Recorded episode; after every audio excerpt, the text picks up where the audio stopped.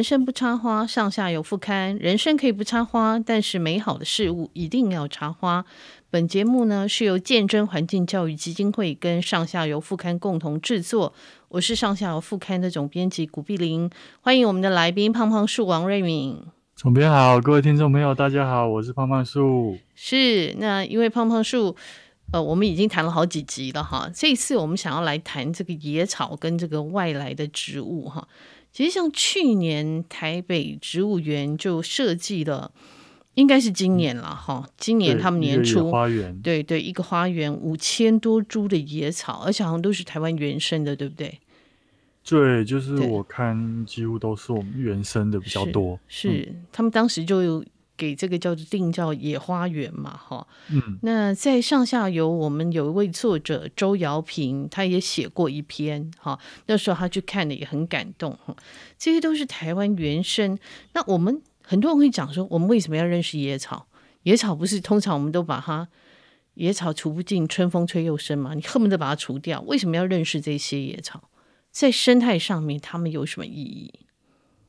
呃，一般我们说真的，每一种植物它在生态学上，它都有不同的这个生态意义，而且常常一种植物它可能对应的都是一种或者甚至是几种的不同的昆虫或者是呃小动物，因为呃植物跟动物之间它有这个生产者跟这个呃消费者关系之外。这个小动物，它也扮演着这个昆虫这个授粉，嗯，就是花授粉一个很重要的角色。那这个是从生态的角度，因为有时候其实我们可能因为它很小，所以不见得都会大家很很仔细的去观察到底谁帮它授粉。那但是就我们对整个大自然生态系的了解，就是。植物跟动物之间的互动是非常的密切的。那它可以是它这些小动物的食草，也可以是就是小动物也可以过来成为这些草的媒人。嗯，是。所以当时我们看到这些这些。野草哈，其实平常就就刚刚瑞明讲了，我们平常其实不太会仔细看它。可是我去过几次，我那时候去了三次哈，每次的时间开的那个野花都不一样嘛，哈。然后哎呦，发现其实每一种野草花都非常动人啊，他们开的花其实是跟我们当我们仔细看的时候，那当时好像植物园把这个野草花它有分成。强光、阴暗和中性的三个区域，好像它依照它的原本的栖地的光环境，然后去选择这些可能是来自于田园丘陵，甚至于是林间深处的原生植物，几乎都不是我们平常园艺会使用到的物种。哈，就是那时候，因为周边是大树，所以根据阳光的这个不同的时间，然后。那时候植，因为我也有跟植物园聊过，嗯，那他们也是很用心的观察那一块地，还蛮长一段时间，嗯，然后才去配置这些植物。那找这些植物，其实大家会想说是小草，小草其实也不见得说你要马上培育就有，它就是有一些草，它可能是一年生的，嗯，所以为了当初这个展期，然后有一些植物为了在展期可以开花，还要特别先育种。然后在温室里面，所以园丁跟这个植物园还有植物研究员，我其实花了非常多的时间做研究，还有布置了这个所谓的野花园。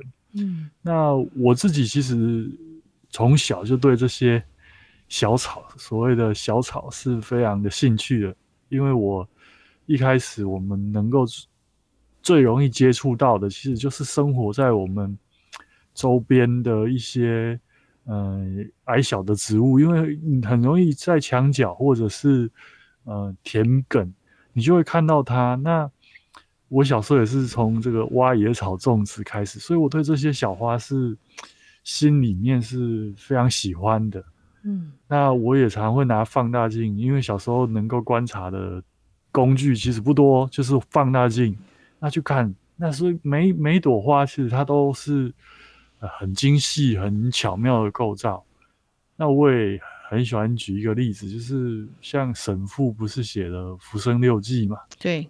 那我也常讲说，其实每一个人其实都都我都会建议说，可以保持这样，就是喜欢在这个户外观察这个呃小身边一切小生态的，其实很过瘾。您我我常常就一呆就坐在那个草地，就可以花一整天都不会无聊，因为你就会发现很多很奇妙的地方。嗯，然后这里面它好像还有有二十种是受威胁的植物，对不对？特别培育，对对对对，因为其实我们虽然说大家会觉得草，可是草其实还是有一些草，你必须要有一些特定的环境，它才能够呃活得比较好，就是。像有时候我们开玩笑说，哎、欸，找人喜欢植物的人呐、啊，蒙阿波雅嘎奇，因为有些植物它就是必须要在坟墓这样的环境，它才能长得比较好。嗯、就是今年的扰动，因为呃，所谓的生态它很有趣，就是通常它不会是固定的，就是比如说有一种草长出来之后，那它会有一个自然界会有一个所谓的演替。嗯嗯嗯，那那。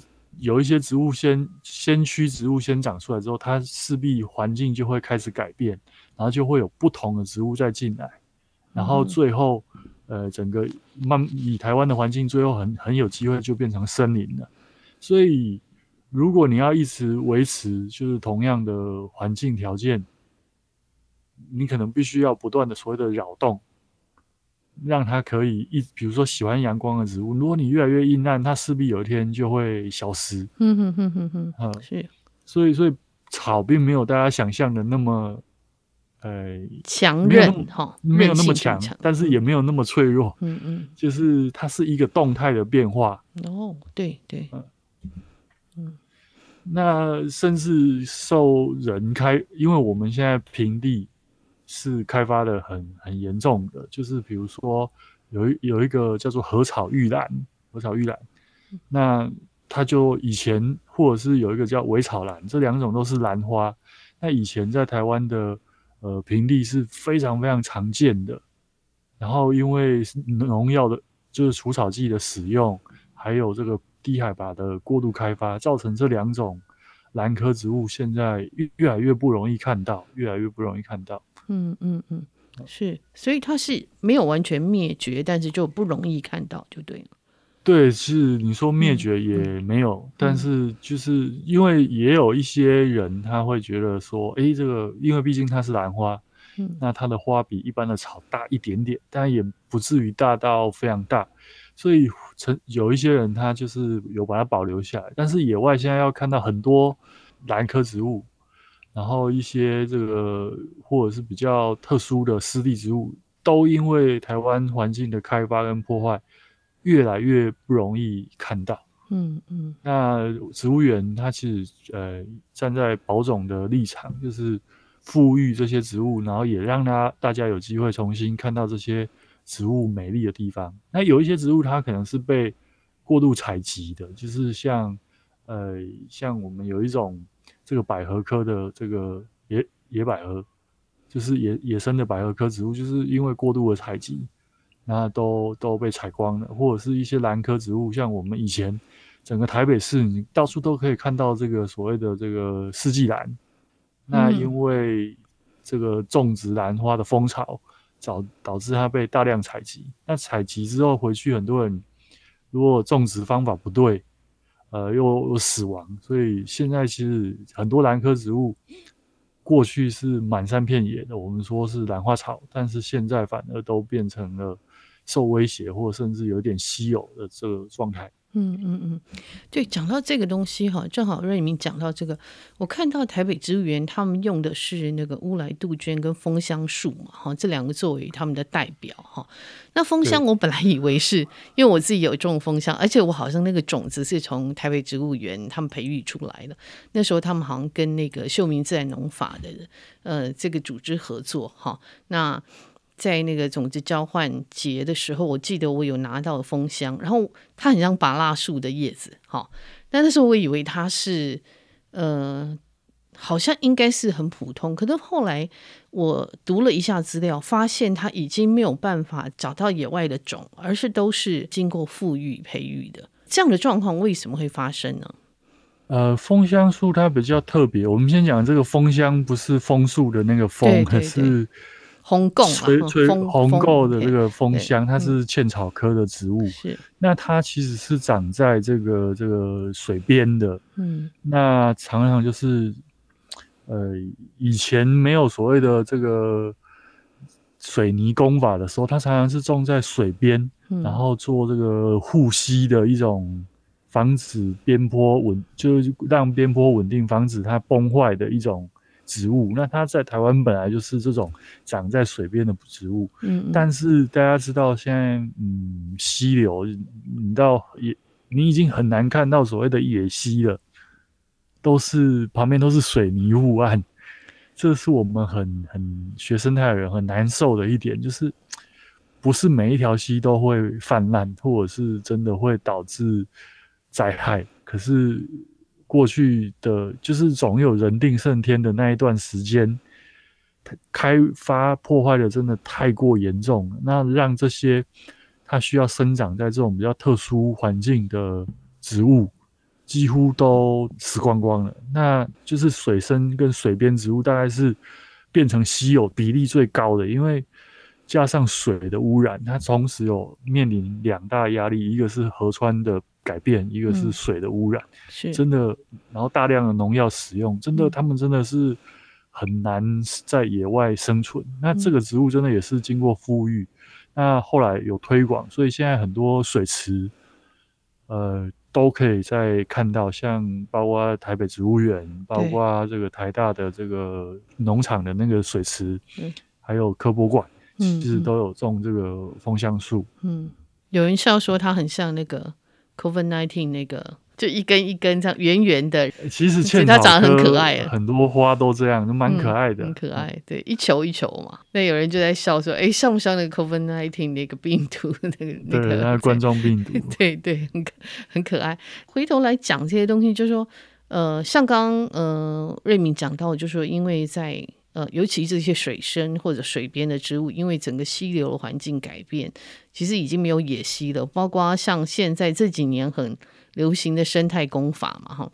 那我也认识一些朋友也在讲说，生态工法其实到底对这些动植物是好或是不好，哈。其实大家也常会谈，也许这是另外一个可以再谈的。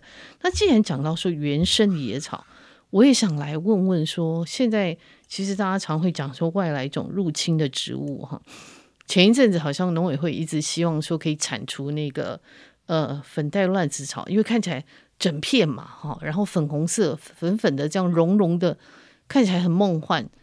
那像这种东西，还有像到处像跟布袋莲一样到处都乱窜的这个乱拓的这个黄花兰哈，这些东西我们到底要怎么样去面对它们？在生态上面，我们到底怎么样面对他们？在生活上面，怎么样去面对他们？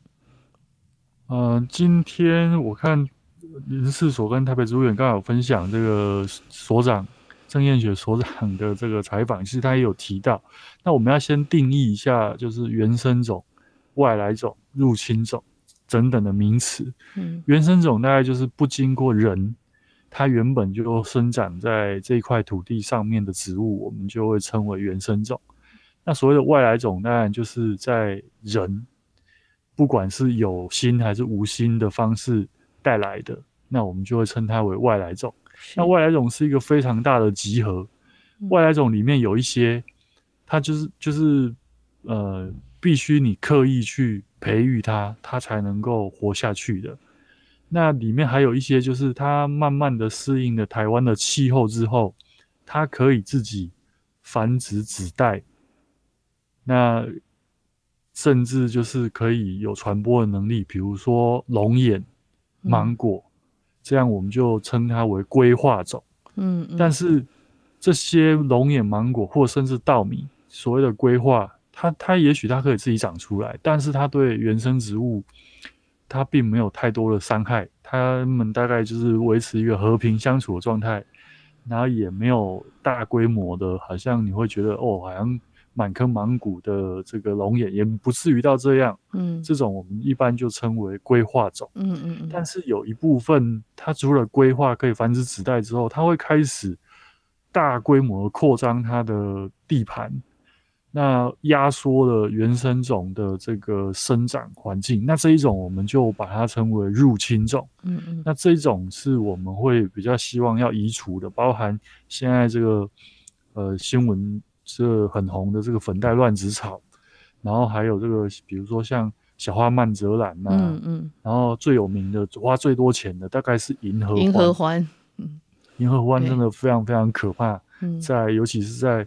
恒春半岛，因为这些植物除了扩张的速度很快，那像比如说这个银合欢，它还有所谓的毒它作用，就是它根部会分泌一些就是有毒物质，把其他的植物也一起毒死。哦，所以长下去它，然后再加上它的种子的量非常非常非常的大，所以非常可怕，就是。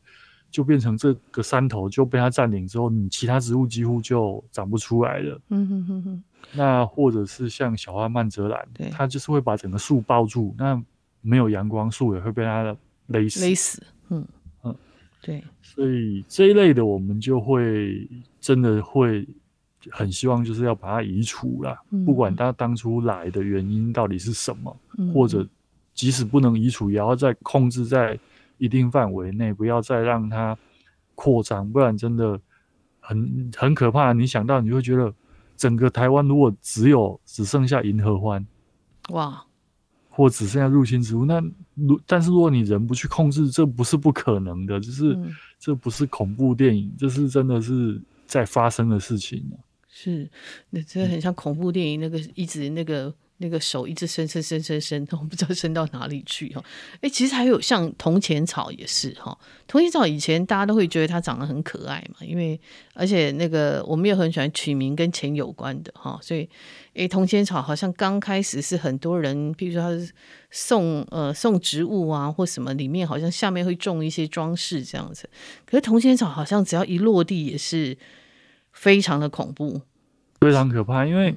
呃，铜钱草它这一类的植物，因为它有这个走走茎，嗯，然后它会一直匍匐生长，它就是靠无性繁殖，它就可以长非常大一片。对，那又很难根除，因为你拔通常没有办法连根拔除，你只要一点点还留着，它就又可以再长。那就我自己观察经验，台湾现在河川旁边这个铜钱草非常多，非常可怕，而且都是一整片，嗯，绵延。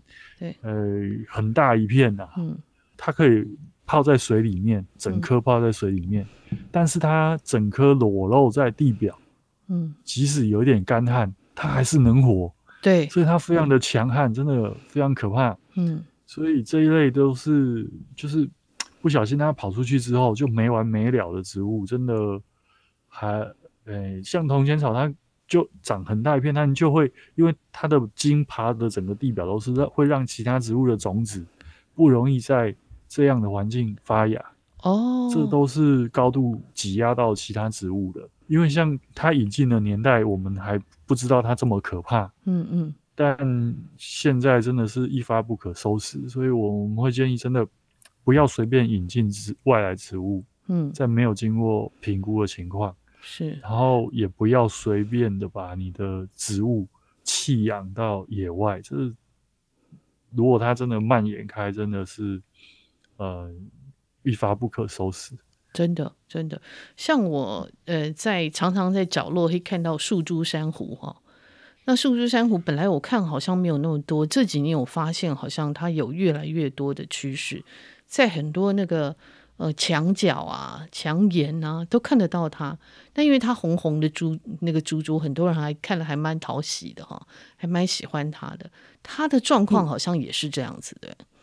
树珠珊瑚，它当初也是因为观赏的原因被引进，嗯，就是种在小盆器里面就可以开花结果，嗯，然后一一整串红红很好看。对，红果子很可爱。它就是这大概这十年吧，瞬间的。蔓延全台，对，厉害吧？真的，真的。然后我也没有种它，其实我的花园里面也自己长出来了。哦，是鸟带来的吗？还是应该是鸟吧，或者是我买其他植物，嗯、然后从其他的这个农场就这样来的。就就我发现的时候已经不止一颗了，那就只能去拔它。就是这样的植物真的非常多，而且因为我自己其实我是一个不太除草的人，嗯，我很喜欢把一些野花野草留在自己的花园。可是有一些这种入侵植物真的太可怕了，嗯。嗯，就是它一长出来就没完没了。对，那像这种，我们譬如说，如果我们要除它了，假设说像铜钱草，对不对？因为它盘根错节嘛，它那个整个，其实我自己种在水里啊，发现它整个那个水盆里面全部都是它的根。然后来我把它处理掉，我就丢到一个花盆，也不给它土了，它还是照样活哎。对。就是通常这种，我们会建议你就要把它丢在完全干燥的地方，比如说找一，就是找一个，你如果真的要把它弄死，嗯，就是像呃，我就会直接把它丢在这个水泥地上面，等它晒干了再说。哦，等它晒干，完全晒干就对了。对对对，晒干，不要、嗯、不要就是直接把它好像就是当枯枝落叶扔在另外一盆，那那另外一盆就 就完蛋了。哦。对，可是有时候大家根本搞不清楚哈，而且像水泥地，水泥地也不能有土，对不对？万一有缝，你只要有缝，它就会扎下去。对，它就是见缝插根呐，哈。对，嗯，那这个是这个是是百分之百就是从其他国家来的，我们大家都知道。但我我比较想要跟大家分享一些，就是比如说像呃恒春半插花。这个名字听起来就知道这一定是台湾的植物。嗯，它它原本就只有在兰屿跟恒春半岛，而且是相对稀有的植物。然后，可是它不知道什么样的原因，然后现在到处都是，就是他反而离开了恒春半岛跟兰屿之后，他到其他去，特别是在很多就是花园里面，他也变得非常的强势。那这种其实也叫做外来种，就是我我必须跟大家讲，就是外来种它的定义，你只要在这个原生环境里面没有，它就是外来种。嗯，不是说它是台湾的原生植物，它就不会是外来种哦。就是这个可能要跟大家分享这部分，就是它毕竟不是自然的情况下长到全岛的，它是呃人为呃不小心溢出。然后变成全岛到处都是都是，嗯哼哼，所以但但因为他们又长得又长得还还美美的，很可爱，开的花又还蛮漂亮的，对不对？嗯，对，所以有时候大家会搞不清楚。我我看我我有看过你写嘛，因为它那个花白色的花哈，其实还蛮漂亮的，淡紫色，淡紫色，很淡的紫色，哦、是呃很淡的紫色，对对对，它是爵床科，对不对？爵床科的植物。它当时为什么会被散播出来？好像也是因为就是有人觉得它好看，嗯，然后就是刻意栽培还是什么，嗯，什么样的情况？然后是先从一般的这种苗圃，然后苗圃因为它繁殖植物，它就会把这种草卖到每一个人家里面。那你不知道它卖到哪里？然后有些人他可能他的环境是比较接近农场式的，嗯，那它就比较接近野外，然后就出去了，嗯，因为它非常耐阴，嗯，然后又有一点耐晒，嗯，然后它根很深。其实我后来在拔的时候，我发现它根扎很深，嗯，所以，呃，它就整个到处都出都去。不过它现在还，我我还不确定它算不算。入侵呐、啊，因为它就长成一片，可是因为它非常矮小，嗯，所以很多的木本植物还是可以在它上面长出来。哦，我好像有一颗哎、欸，我也是不知道它怎么长出来的。对，嗯、但草本植物我就就有就发现有一些草本植物是竞争不过它的。嗯嗯嗯。嗯，所以我我必须要一直去修剪它，所以它还是就说你现在还观察不出来它蔓延的状态了哈，但是它是一片，只能说现在已经很常见，嗯、但是你说它在野外的情况还没有做比较科学的嗯嗯调查，所以我们也还不确定。是是是。那这些有入侵能力的植物，它常常有一些特点，就是它的生命力非常强。嗯，再来是它们常常种子都非常的细小。嗯，那就是因为种子非常细小，所以你根本没有很难再用肉眼去观察到它的种子，所以它常常会在经过贸易，或者是甚至它就卡在你的鞋子或卡在哪里，然后不经意的就被。带到台湾来，像呃，我们在台湾有研究外来植物，就会发现，其实，在铁轨或者是港口，就特别容易发现这个新的外来植物。嗯嗯嗯嗯。那但是像这个粉黛乱子草，乱子草，它就是为了让大家拍照打卡这种，对，我们真的强烈建议，因为它的它它的这个散播能力太强了。嗯。我们台湾野外已经有好几种曾经就是，呃，为了这种观赏，然后引进的，比如说这个最有名的，我看大概就是这个紫花藿香鸡。哦，对对对，也是整片到处都是啊，嗯、那已经除不掉了。嗯嗯嗯。然后还有大花咸丰草这种，已经大概你很难把它除掉，嗯、我们就只能尽量的去控制它了。嗯、那。这种还没有蔓延出去的，我们就希望不要再引进这一类植物，太可怕了。嗯，嗯，对，其实这几年的观念，大家也比较有这样的观念，但是还是有一些，呃，有一些商人还是会引进这样的植物哈。那我觉得，呃，可能我们会认为这些草花跟我们生活没有关系，可是就像胖胖树讲了，如果有一天全台湾都只剩下它们。哦，整个生物多样性都完全被改变，其实是蛮恐怖的哈。那今天因为时间的关系，我们就跟胖胖树先分享到这里。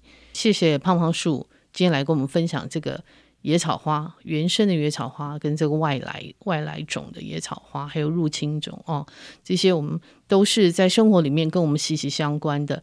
谢谢胖胖树，谢谢大家，谢谢大家，也谢谢各位听众收听，谢谢。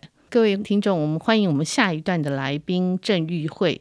玉慧本身她是念华文系的哈，她毕业以后选择做一个芳疗师，同时还继续写作。她其实也得过一些文学奖，她很她是很谦虚了哈。那我们请玉慧介绍一下自己。嗯，大家好，我是玉慧。那我文学系毕业之后就在台东圣母医院当芳疗师。其实我在工作时间之外，我大部分的时间都是在野外。我很喜欢赏鸟，所以我其实很不擅长跟人用语言互动。今天上这个节目会比较紧张，那就事先谢谢大家的包容。是是，其实玉慧那个我们常讲嘛，哈，人有有各种不同的人，哈，有的人很喜欢跟人沟通，有的人很喜欢跟人以外的动物、植物沟通，哈。我其实常常在跟他聊这个东西。其实刚开始我找玉慧是请他帮我写鸟，可是他因为对。呃，对各种生命是很敏感的。我想芳疗师尤其是哈，他在一一百六十三期的上下游副刊，他写了一篇《让香息缝补于无形》。这个香息就是精油的香气，缝补于无形哈。好像呃，玉慧还在摸索这个芳疗师怎样透过植物的合作，把香气引入人间的角色。那怎么样回应这个世界所发生的一切？我想问玉慧，是什么样的机缘让你选择当芳疗师这个职业？嗯，其实我一直都没有自己选择说我想要成为一位芳疗师或怎么样的。那我最早知道芳疗，是我大学的时候修习一门哀伤心理学的课，然后我因为这门课去读了很多跟临终咨商有相关的书，那个时候就看到有安宁病房使用精油来陪伴这些病人度过他们。生命的转化历程，这是我最早对芳疗有印象。嗯，那恰好在同个时期，我在一个马术治疗的马场当志工，然后这个马场很特别，他们会帮马做芳疗，所以我最早做芳疗其实是帮马做，不是帮人做。然后这个群组里面，大家会分享很多的芳疗的课程资讯。同个时期，就是非常多个朋友们都会贴这些资讯给我。所以我有点像是被拉过来学芳疗，不是我自己去选择的。嗯，就是不是你主动选择就对了哈。嗯，那我想，因为因为其实玉慧的文笔也非常好，他都很谦虚了哈。你认为芳疗跟你的文学创作之间，呃，对于你有关联吗？嗯，其实我常觉得芳疗师他是一个角色的身份，文学创作者也是，就是不管是芳疗还是文学，如果我们把它当成一个生命姿态的话，嗯、呃。他们都是可以很谦卑，可以很涵容，可以包含很多东西。嗯，我其实最注重的不是我要从事什么工作或我要做什么事情，我注重的是我们身为一个人是用什么样的姿态在这个土地上过生活。嗯，芳疗的话，我们在做这个工作，我们使用的各种精油，它其实是来自自然界的。嗯。但它可以触碰到很多人的心灵，就像是一个病人，他躺在床上，我们怎么样用香气去让他感觉到被支撑，感觉到旁边有人陪伴，这是一个环境的形塑。那文学也会讲求氛围的形塑，文学它是始于人类的心灵，可是它也可以很接触自然，可以很扎根大地。所以从这几个层面来看。我觉得芳疗跟文学是一样的东西，就只是一个人很单纯的生活样态而已。是，我觉得他讲的真好哈。那其实像在这篇里面，其实呃玉慧有讲到，其实当时玉慧交这篇稿子，他问我说会不会太哀伤哈？那会不会觉得？我说其实我觉得，就算人的生跟死都是美丽的哈。当然，死有各种各种很多，也许有一些状况是不幸的死哈。譬如说，我们在讲到你这篇有特别提到一个，嗯、今年四月二号发生的泰鲁格号事件嘛哈。那当时你跟你的嗯、这个芳香照护推广中心这个尼克老尼克老师，你们带了那个精油到了这个灾难的现场嘛哈。那当时用精油来陪伴这些身心承承受这个很。很巨大的冲击的人们，能不能说一下当时精油对这些生还者，甚至于他们的家属，甚至于逝者所发生的作用？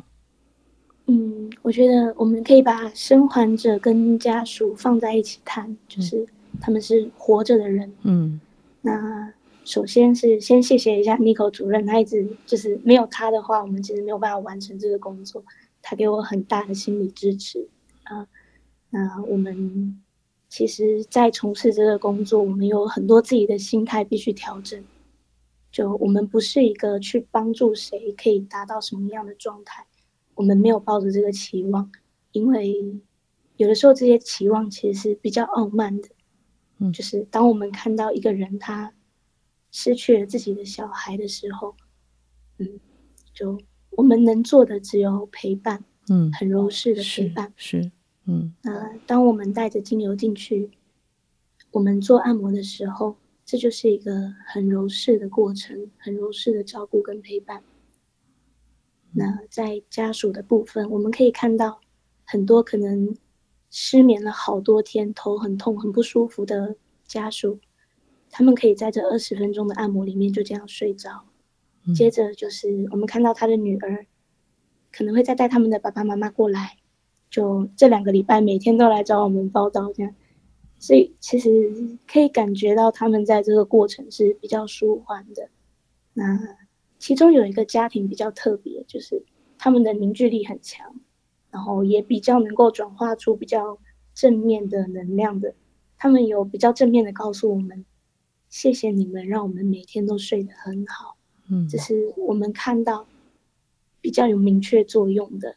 嗯那至于往生者的部分嘛，因为我没有办法跟他们交流嘛，可、嗯、是因为我们在做方疗的时候，有时候我们会到灵堂里面，我们可能在帮家属做按摩，我们就正对着逝者的照片。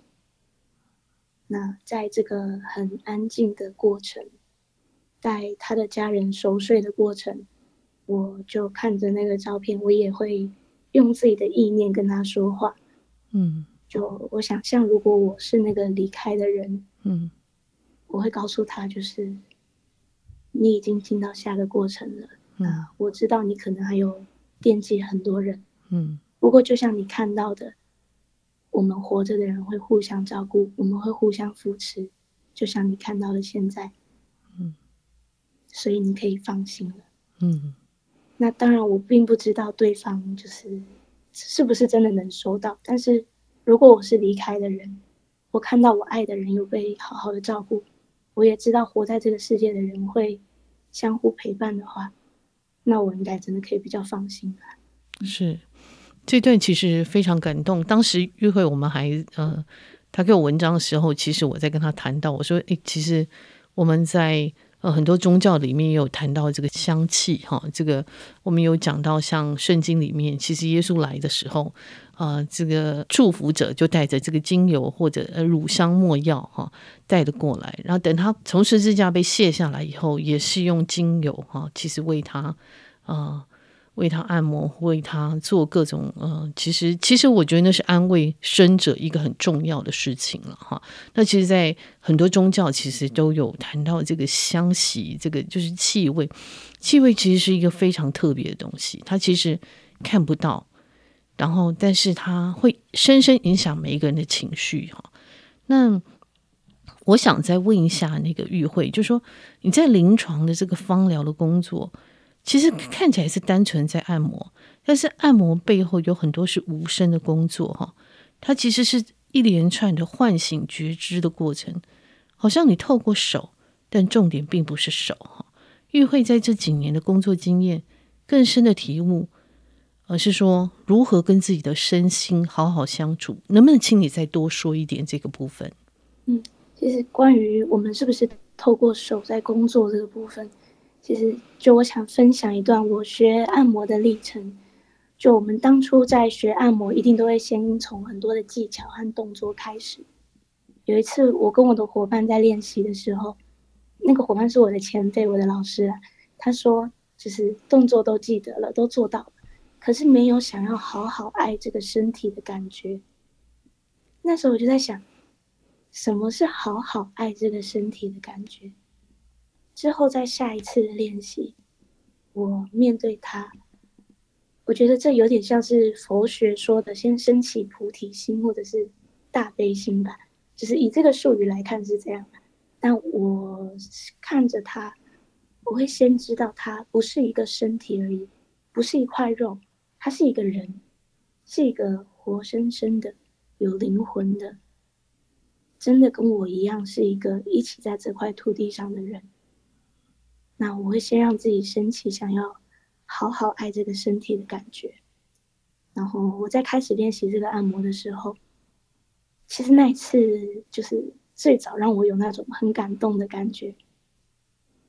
我发现很多的技巧，像我们学我们学方疗的时候会说要服帖、要大面积包围、要慢，这些东西其实它不是技巧，它是当我们带着爱去触碰一个人的时候。很自然就会表现出来的质地，所以说穿了，那些技巧会让人感觉安适，其实源于我们背后的心念。嗯，那至于怎么好好跟自己的身心相处的话，我觉得当芳疗师有个好处，就是因为我们很注重感官觉察嘛，所以我们会一直提醒自己要回到很中立的状态。就像我今天可能上这个节目很紧张。可是，我会提醒自己要关注自己的呼吸，嗯。嗯，调息，嗯，对，所以我觉得，如果说我们每个人都可以实时的调息，那大概大家都会很平和很多，嗯嗯，是，其实这个就有时候我们在看看有些人学一些功夫哈，他就第一个会调息嘛，调息其实就是让你整个人。可以稳下来，哈，可以安定下来，哈，一个很重要的。如果毛毛躁躁去做一件事情，其实它是没有功效的，哈。那，嗯，玉慧其实最后也有谈到，就说他有谈到，他其实他还是很喜欢动物了，所以其实他第一篇帮我写的文章，那时候是写一只猕猴嘛，哈，猕猴被那个山中的那些那些野狗撕裂，哈。那他看了非常的难过。那其实，在这一篇里面，他也有写到一只鸟过世了，嗯、白腹秧鸡。对，白腹秧鸡，对对。其实他对于动物，因为我我想，因为你喜欢喜欢看鸟，其实对于动物是感觉是非常敏锐的了哈。是对，所以你一出来，其实就看到这只白腹秧鸡，可以谈一下这个部分吗？哦，其实就是，嗯，我觉得蛮特别的是，那一只白腹秧鸡，在我看到它的时候，它已经是被移到树下，很安稳的样子。而且，其实我们常常看到鸟的尸体，它可能死状很凄惨，但是那一只白腹秧鸡，不知道为什么很特别的就在一棵树下，嗯，然后它的眼神已经变成一个很深邃的空洞了，它面对着。因为鸟的眼睛是在头的两边嘛，嗯，所以他可以同时面对人间的那些葬仪社的景象，那他也可以同时看着野地，他的另一侧就是一片丛林，嗯，所以他等于是在灵堂跟野外的那个交界处，嗯，那当我站在他旁边的时候，我觉得这很像是我们从事芳疗工作在做的事情，嗯，我们在野地，我们。如果跟自然待在一起，其实是有很多的力量可以去涵容，因为在死亡放进大自然里面之后，是一个很自然的循环嘛。嗯。可是我们人类身为人，我们会有很多的放不下。但如果我是今天是一个芳疗师的角色，我要维持平衡，走进人间去工作，那我就必须要有这些很像自然界的智慧吧，帮我转化，我才有办法进去。所以我其实还蛮感谢那只白腹洋鸡来陪我工作。是，嗯，好像在这篇文章里面讲到很多种气味哈。那，哎，你自己有没有特别喜欢哪一种气味？你在做做芳疗？每每个阶段都会不一样。嗯嗯嗯，像最近就很喜欢玉檀木。哦，玉檀木，嗯嗯。它又叫玉窗木，然后会让人很安稳、嗯、很温暖的一个味道。嗯，我很喜欢他的书写了。我常常讲说，其实阅读别人的书写，我觉得是一件非常幸福的事情。那我想请玉慧来朗读一下，呃，几段他自己所写的《让香息缝补于无形》。我们请玉慧来朗读。那这一段文字，其实是我们在从事芳疗工作的时候。我们没有说出来的一些背后的意念。通常我们在做工作的时候，嗯、我们只会说三个深呼吸。嗯、那以下这一段都是我们不会说出来的。是，希望大家在听的时候会有很放松、很舒服的感觉。嗯，好，麻烦玉慧。当你来到我面前，你可以坐在这张舒服的椅子上，闭上眼。或许你会看见一片漆黑，这时我打开精油，请你闻闻心灵花园的气味。你可以做几个深深的呼吸，感觉植物芬芳的气息，同时。也许你会感觉到身体慢慢放松了下来，内在有个空间变得开阔，很好，呼吸加深了。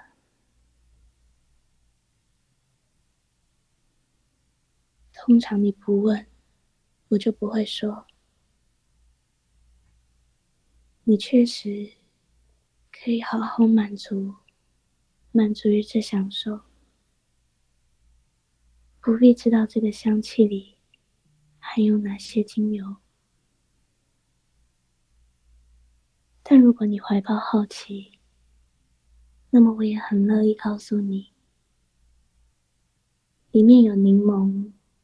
甜橙、杜松浆果，它们是阳光下香甜圆满的果实，像充满热情力量的孩子，活泼的想探索这个世界更多。还有柠檬薄荷，双沟叶，你的呼吸会随着这个气息变得更加轻盈，更加通透。腹部、胸腔、肩膀和头皮也都会变得更加轻松。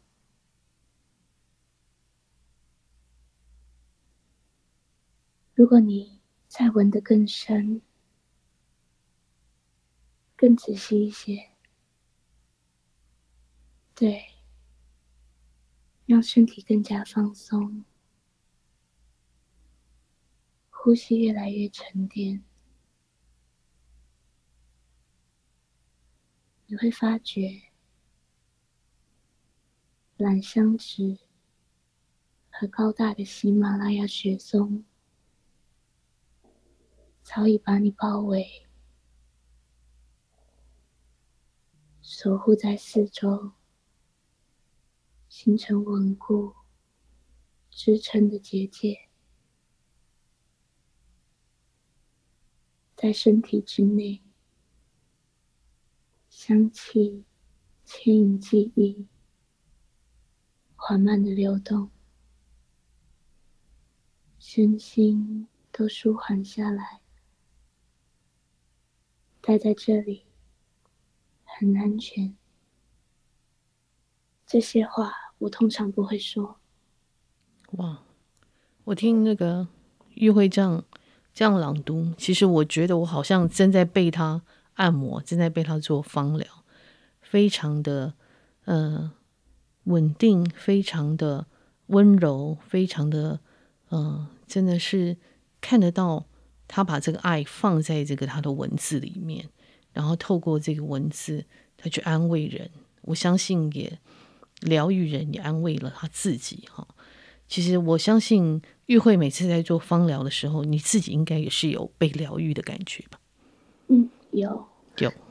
嗯，我常觉得好像不是我自己在工作，就是我刚刚有讲到，当我看一个人，我升起那个感觉的时候，我其实是。做的事情之后，把自己放掉，然后让一个好像有点宗教性的那种神性的爱来照顾我。嗯，所以并不是我去照顾人。嗯，嗯，是，其实他写的这个文字，他当时给我这篇的时候，我觉得非常，我非常喜欢。他会，他会有点担心说，好像写这个，呃，写这个逝者哈，写这个死亡这件事情，在我们的副刊会好像会不是很。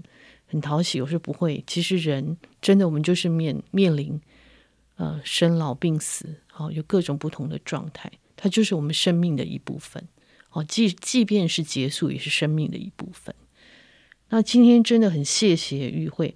如果各位想要看嗯、呃、完整的这个郑玉慧所写的《让香息缝补于无形》，欢迎在线上找上下副刊搜寻郑玉慧。那非常谢谢玉慧。感谢你，他在他刚做完芳疗就来上我节目，其实我说服他说服了很久哈。对，那我觉得真的，我刚刚听了，真的整个我觉得我完全是在他的朗读当中被疗愈哈。嗯，本节目呢是由见证环境教育基金会跟上下游副刊合作制作，欢迎大家上网搜寻见证环境教育基金会，还有上下游副刊，那你可以找到我们的网站。另外呢，我们是一个线上媒体，也是上下游新闻市集的副刊。如果您想了解食物怎么来的，或者是想了解一些呃更深的环境议题，欢迎收听食农搜查线上下游新闻。喜欢阅读饮食跟生态文学，请在线上搜寻上下游副刊。那今天谢谢大家的收听，也非常谢谢玉慧，非常棒的分享。谢谢，谢谢，拜拜，拜。